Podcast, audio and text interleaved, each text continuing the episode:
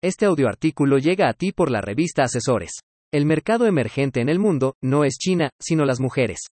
Por Juan Ignacio Martínez Valero. El mercado emergente en el mundo no es China, sino las mujeres. Esta contundente afirmación corresponde a la economista Sylvia Ann Hewlett, presidenta y directora general del Centro para la Innovación de Talento de Nueva York y experta en cuestiones de género, que trabaja con agencias gubernamentales y organizaciones sin fines de lucro para promover a las mujeres en el lugar de trabajo. Desde luego a Hewlett no le falta razón y es que, según el informe mundial GM 2018-19, Global Entrepreneurship Monitor, la tasa de actividad emprendedora, TI, femenina ha vuelto a aumentar, del 5.6% al 6%, y la brecha a la hora de emprender entre hombres y mujeres ha vuelto a disminuir, por sexto año consecutivo. Como dijo el ex secretario de Naciones Unidas y Premio Nobel de la Paz en 2001, Kofi Annan, la igualdad de las mujeres debe ser un componente central en cualquier intento para resolver los problemas sociales, económicos y políticos.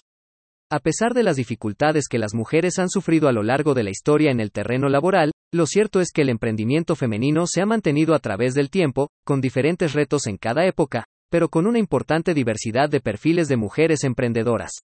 Hay motivos para discutir. En México de la población total de emprendedores, 19% corresponde a mujeres, 4 millones. Aproximadamente, este género solo ocupa 3.6% de los puestos directivos, mientras que representa 51% de la población total y 38% es económicamente activa. Las jóvenes emprendedoras se enfrentan ante el dilema de combinar su papel de empresarias con el rol de esposas. Aunque no hay cifras, se sabe que algunas abortan la misión empresarial en pro de su vida familiar que muchas veces también termina en fracaso. Los negocios están hechos para los hombres, es lo que se piensa, sobre todo en México y más en zonas rurales. Es momento de cambiar esa mentalidad, pero mientras eso no ocurra, debemos enfatizar que las mujeres deben intentar tener independencia financiera, que se aseguren tener una pareja, un compañero de vida similar, alguien que te vea igual, no más, no menos, fomentar la asignación de roles equitativos en tu relación. Eso dará mucha libertad. Y de la libertad nacen ganas de hacer muchas cosas, una de ellas emprender, formarse, especializarse, hoy más que nunca con la transformación digital que anda acelerada por las nuevas formas de consumo y las nuevas perspectivas laborales. Los referentes femeninos son importantes, los casos de grandes mujeres que han roto los paradigmas. Pero hay un problema, hay más mujeres extranjeras como referentes que en la mujer mexicana. Las líderes mexicanas son muy pocas, y esto lleva a pensar que eso de emprender o ser una ejecutiva de una gran empresa es para las extranjeras o para otros países. No es cuestión de demeritar, cada una ha hecho grandes cosas, pero si lo pensamos, ciertamente casi no existen en el país, y esto es un hecho lamentable que debe de cambiar con la misma rapidez que cambian los tiempos, además, pues el camino es aún más largo en referencia a otros países o culturas.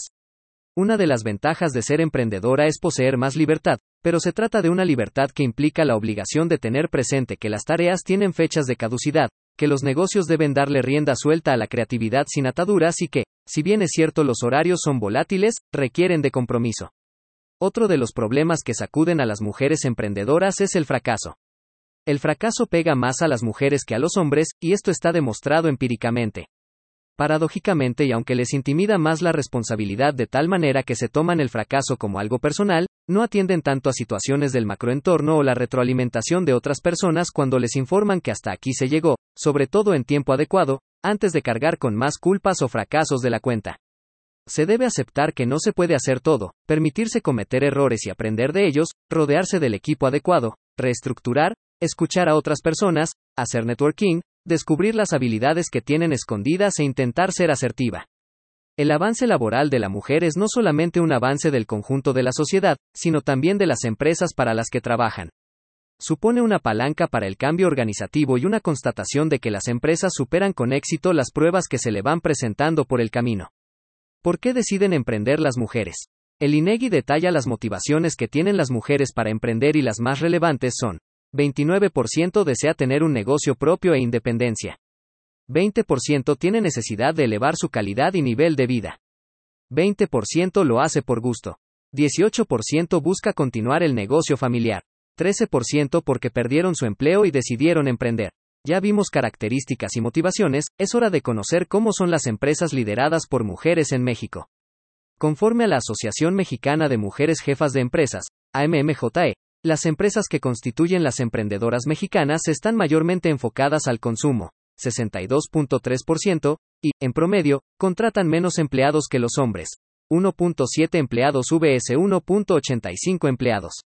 Un dato sumamente interesante que aporta la AMMJE es que a pesar de que las empresas lideradas por mujeres suelen ser menos tecnológicas e industriales, 17.8% de ellas ofrecen productos o servicios únicos en el mercado, algo que las hace las más innovadoras.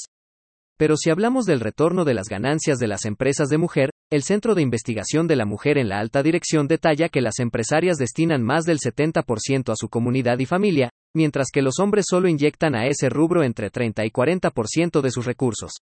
Es decir, son más coyunturales hacia la sociedad y la familia, y esto repercute en la educación de los hijos y en una sociedad más justa y equitativa. Otro dato que hace constancia de lo buenas que son las mujeres al frente de las empresas es que ellas cuentan con planes de negocio más sólidos y buscan más canales de financiamiento cuando los necesitan. Women's Entrepreneurship Report 2019.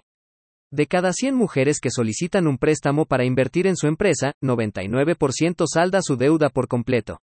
Aunque en los últimos años se ha hecho un esfuerzo importante para disminuir la brecha de género en el sector empresarial, la realidad es que aún son muchos los obstáculos que tienen que enfrentar las mujeres para participar de forma equitativa en el mercado laboral y en el mundo empresarial. Social e históricamente a las mujeres se les ha impuesto la responsabilidad del llamado trabajo doméstico, lo cual tiene dos efectos en su incorporación al mercado laboral, es decir, disponen de menos tiempo para dedicarlo al trabajo remunerado. Las actividades de cuidado del hogar se trasladan cada vez más al ámbito de las actividades productivas. Para diversos expertos, las desigualdades de género que prevalecen en los mercados laborales de Latinoamérica provocan que las mujeres se ubiquen en trabajos relacionados con el comercio y servicio doméstico, de medio tiempo y con salarios bajos. Sin duda estos roles tienen un efecto negativo en las expectativas profesionales, siendo las mujeres de bajos recursos las que tienen mayores problemas para insertarse al mundo laboral.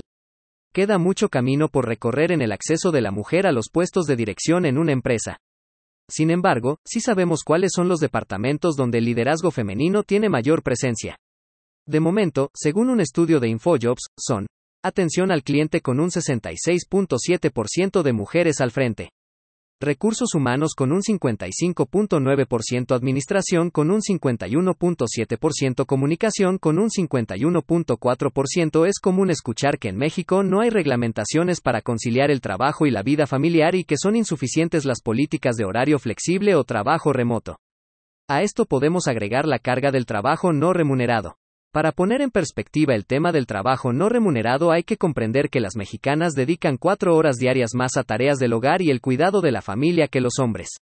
De hecho, la Secretaría del Trabajo calcula que el valor económico del trabajo no remunerado de las mujeres puede alcanzar 4.4 billones de pesos al año. Es una realidad que para que exista el crecimiento en un país, es vital el empoderamiento económico de las mujeres. La buena noticia es que las emprendedoras mexicanas van por buen camino y siguen cambiando para bien el panorama de los negocios al volverse cada vez más visibles gracias a sus ideas innovadoras y al éxito de sus compañías. Las mujeres son empresarias imparables y con una buena estrategia, podrán acotar cada vez más la brecha de género.